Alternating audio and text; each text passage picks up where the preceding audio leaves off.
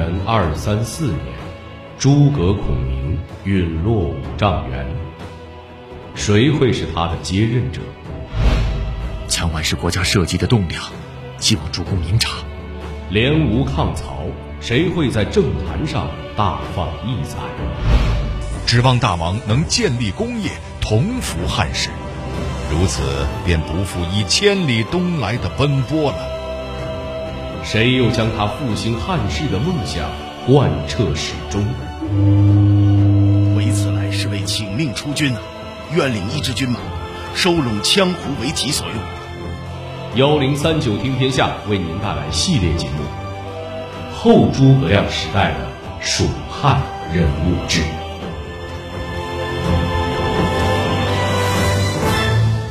这里是幺零三九听天下，我是田阳。话说，在三国时期，蜀汉的使臣出使东吴，事情办完之后，孙权亲自前来送行。大王屈尊相送，以敏感五内，江上风高浪险，还望早归。唉，先生是天下之淑德，回归蜀地，必成肱骨重臣。恐怕日后不能常来东吴了。这是孤的佩刀，相随多年，今日愿赠与先生。此去山高水远，盼先生多加珍重。一不才，哪当得如此厚赠？所谓刀者，乃是讨伐叛逆、禁绝暴乱的利器。指望大王能建立功业。同服汉室，如此便不负以千里东来的奔波了。听到这儿，能猜出这个自称一的人是谁了吗？如果您非常了解三国故事，就应该听过他的名字。没错，他就是蜀汉名臣费祎。我们上期节目也提到了，诸葛亮死后，蜀汉由蒋琬主政。而蒋琬去世之后，蜀汉政权的接力棒就交到了费祎的手里。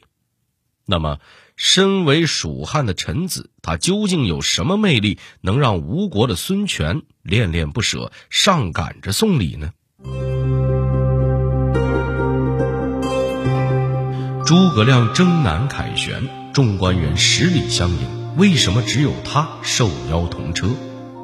为官简朴，不慕荣华。但为何大家都说他不适合做朋友？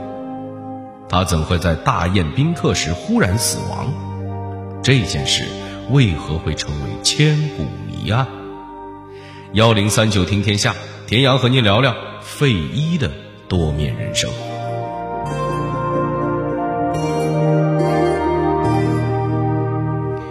上期节目呢，我们聊了诸葛亮的继任者蒋琬。说到蒋琬死后呢，蜀汉由费祎开始主政。那我们今天就跟您好好聊聊费祎这个人。费祎年少丧父，跟着父亲的远房兄弟到四川游学生活。随着年龄增长，费祎在当地逐渐混出了点名气。他跟南郡人董允交情不错，俩人都是才子。当时人们也经常把他俩放在一起讨论。后来发生了这么一件事：蜀汉有一名重臣的儿子去世，当时的达官贵人全都要到葬礼现场悼念。在这儿呢，我要跟大家插一个冷知识：那个时候的葬礼啊，不仅是寄托对逝者的哀思，更是一种特殊的社交场合。从衣着车马到言行举止都要分外注意。当时呢，有这么一个段子。在曹魏那边，曹操的谋臣荀彧长得很帅，人又风雅，很受大伙的喜欢。有一个恃才傲物的年轻人到许都，他嘴巴很毒，把当时的名流才子全都贬损的一文不值。当有人问他：“哎，那荀彧怎么样？”这年轻人知道荀彧相貌英俊，就说：“荀彧可以借面吊丧。”意思就是骂荀彧就剩脸长得好看了。可以在人家举办丧事的时候去装点门面。您想想，这举办丧事都要拉帅哥来充门面，可见当时人在葬礼上的偶像包袱得有多重。所以蜀汉重臣举办葬礼，董允和费祎也不敢怠慢。董允跑回家去，问自己的父亲借了一辆车，准备拉着小伙伴费祎一起去现场。董允他爹表示：“好的，没问题。”然后给董允指派了一辆鹿车。这里面说这鹿车指的不是鹿拉的车，而是当时一种人力小车，因为面积小，只能容下一头鹿而得名。这向来是穷人家的标配。这事儿呢，放在今天就相当于，你要带着朋友去参加一个重要宴会，回家跟你爹借车，你爹放着一车库的兰博基尼、玛莎拉蒂不借，给您配了一辆三蹦子。所以呢，您也能想象董允当时的心情了吧？他瞧见那辆路车，脸都绿了。费祎却神色自若，从容地先上了车。等到葬礼现场，蜀汉的达官贵人都已经到齐，连全民偶像诸葛亮都在。董允觉得这回丢脸算是丢到姥姥家了，恨不得贴着墙根走。费祎却表现得很自然。车夫回到家里，董允他爹详细询问了两个孩子的表现，转头对董允说：“大家常常把你和费祎放在一起讨论，我也难以分辨你们究竟孰优孰劣。”但从今天往后，我对这个问题不再有疑惑了。言外之意就是给你辆路车，是试试你和费祎能不能处变不惊。结果你小子心态不行，露馅了吧？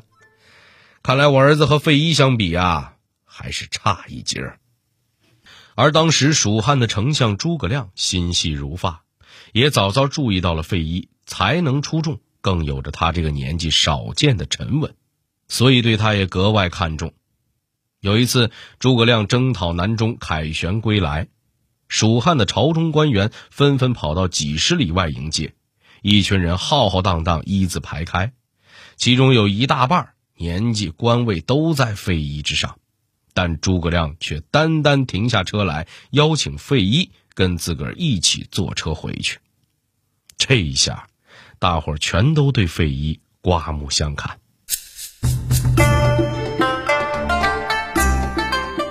诸葛亮南征归来不久，就任命费祎为使臣，要他出使东吴，重新订立两国盟约。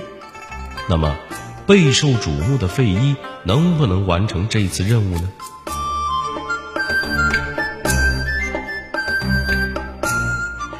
当时蜀汉和东吴的关系很尴尬，赤壁之战那会儿，东吴和刘备本是盟友。但后来东吴不满刘备占着荆州不还，撕毁盟约，杀害了关羽，进而引发了刘备东征、火烧连营和白帝城托孤这一系列事件。现在刘备去世，刘禅继位。虽然双方先前打得你死我活，但三国之中曹魏强、吴蜀弱的局面摆在眼前。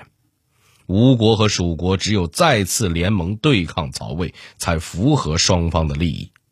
所以。诸葛亮把出使东吴、重新定盟的重任交在了费祎手上。不用想，您也知道，这是一次注定艰难的出使。这不，费祎刚到东吴，孙权设宴款待蜀国使臣。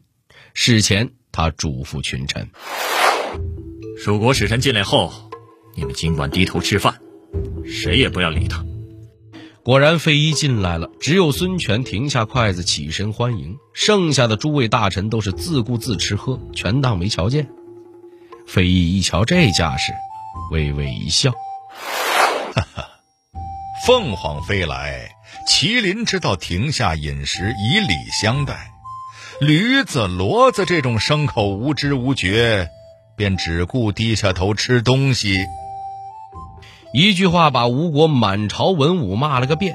当时诸葛亮的侄子诸葛雀在吴国很受重用，立马反唇相讥说：“我们种植梧桐树，本来想要等待凤凰，谁知现在燕子、麻雀这种鸟也敢自比凤凰了。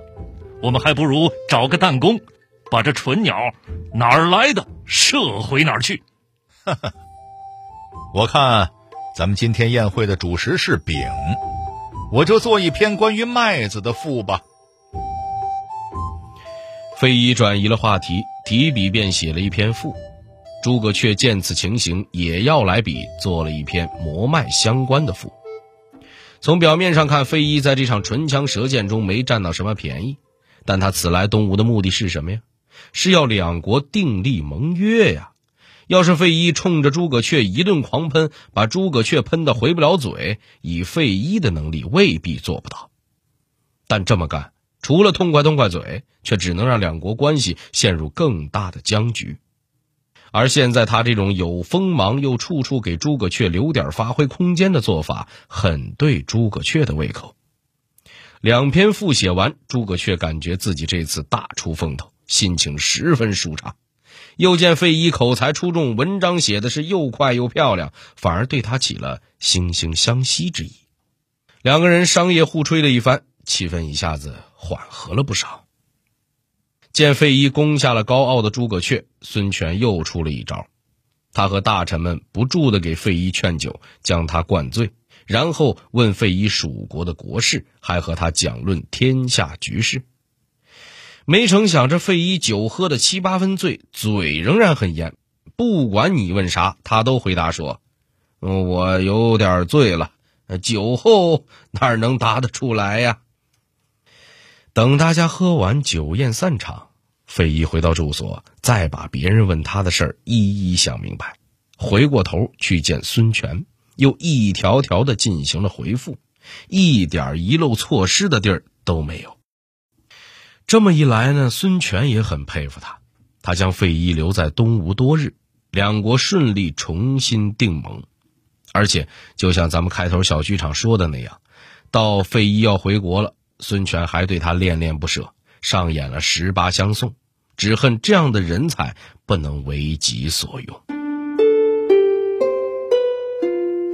费祎回国之后，被升为侍中，常常出使东吴。费祎诚然有着卓越的谈判才华，但他也有着身为政治家两面三刀的一面。这里头又有哪些故事呢？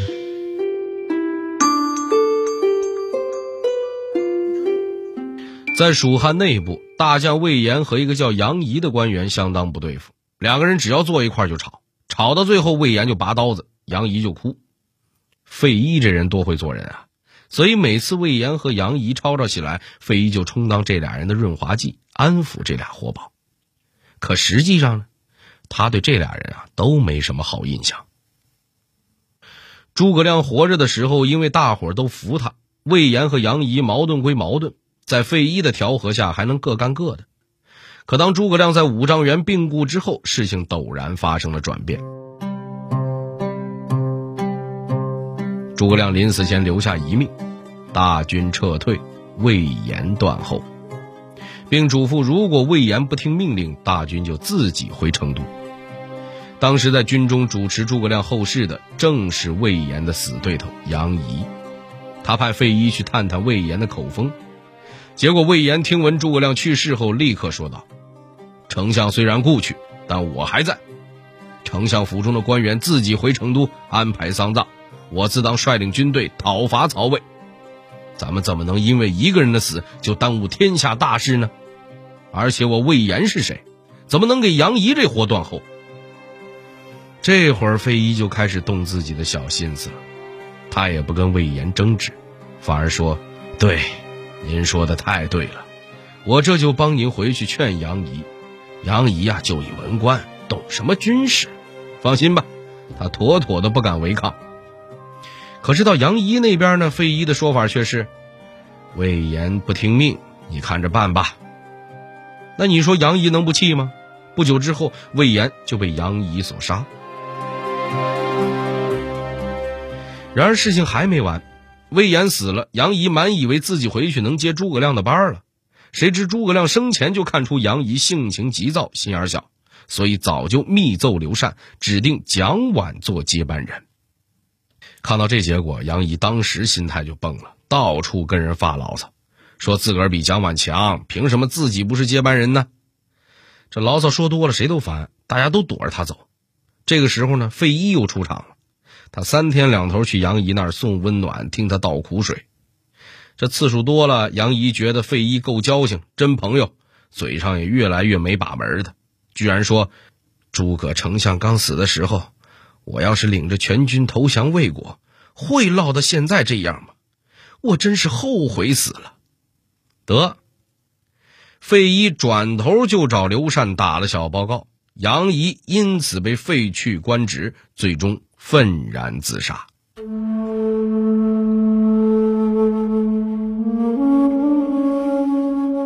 这种事应该算是费祎的黑历史了。不过，虽然他坑人是一把好手，但在处理内政、对外战争方面，他又让人不服不行。这样的多面人，又有着怎样的人生结局呢？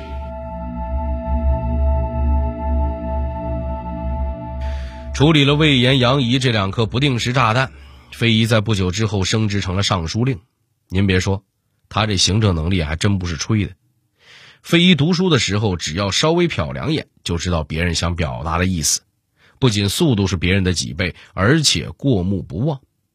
他经常早上去处理正事，一边批阅文书，还能一边接待宾客，连带吃饭娱乐、下棋弹琴，每次都能让宾客很尽兴，正事还一点不耽误。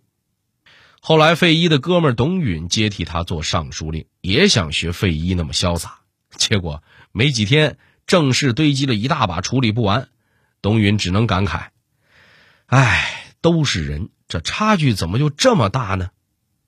我爹当年果然没看错人。又过了几年，曹魏大将军曹爽袭击汉中，费祎领兵前去援救，然而大军即将开拔。正在十万火急的档口，当时已经一把年纪的光禄大夫却来找费祎了，非拉着他跟自个儿下棋。这换别人，搞不好一脚就把他给踹出去了。费祎居然真的答应了。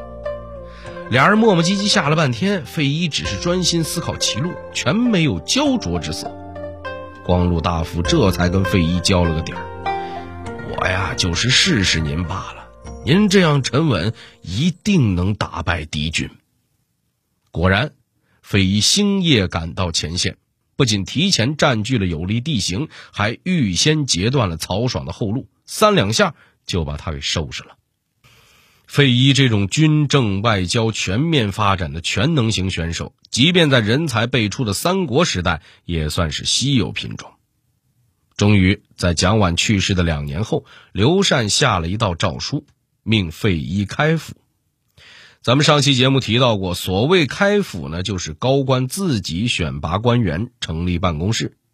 这既是掌握权力的象征，也凸显了皇帝对他的信任。整个蜀汉有这项殊荣的就没几个。费祎熬了这么多年，终于可以开府，自然是高兴非常。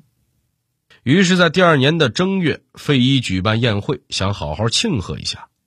然而，就在大家举杯同庆、其乐融融的档口，席间一名客人忽然抱起持刀刺向费祎。费祎当时全无戒备，血溅当场，不治身亡。刺客很快被抓住，据他交代，说自己是一名魏国的降将，因为心念故国，不愿意被蜀汉驱使，就想要找机会刺杀刘禅。但始终没钻到空子，只能退而求其次，杀了主政的费祎。然而，历史上还另有一种阴谋论认为，这次刺杀活动是出自《演义》里诸葛亮的徒弟姜维的指使。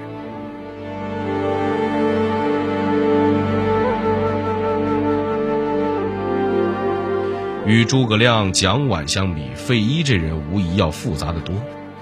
一方面呢，他身居高位，却生活简朴，死后家中连多余财产都没有；另一方面，他为人处事确实有点不太厚道。但无论如何，费祎主政期间，蜀汉内部较为稳定，百姓也是安居乐业。在他去世后，百姓仍尊称其为费大将军。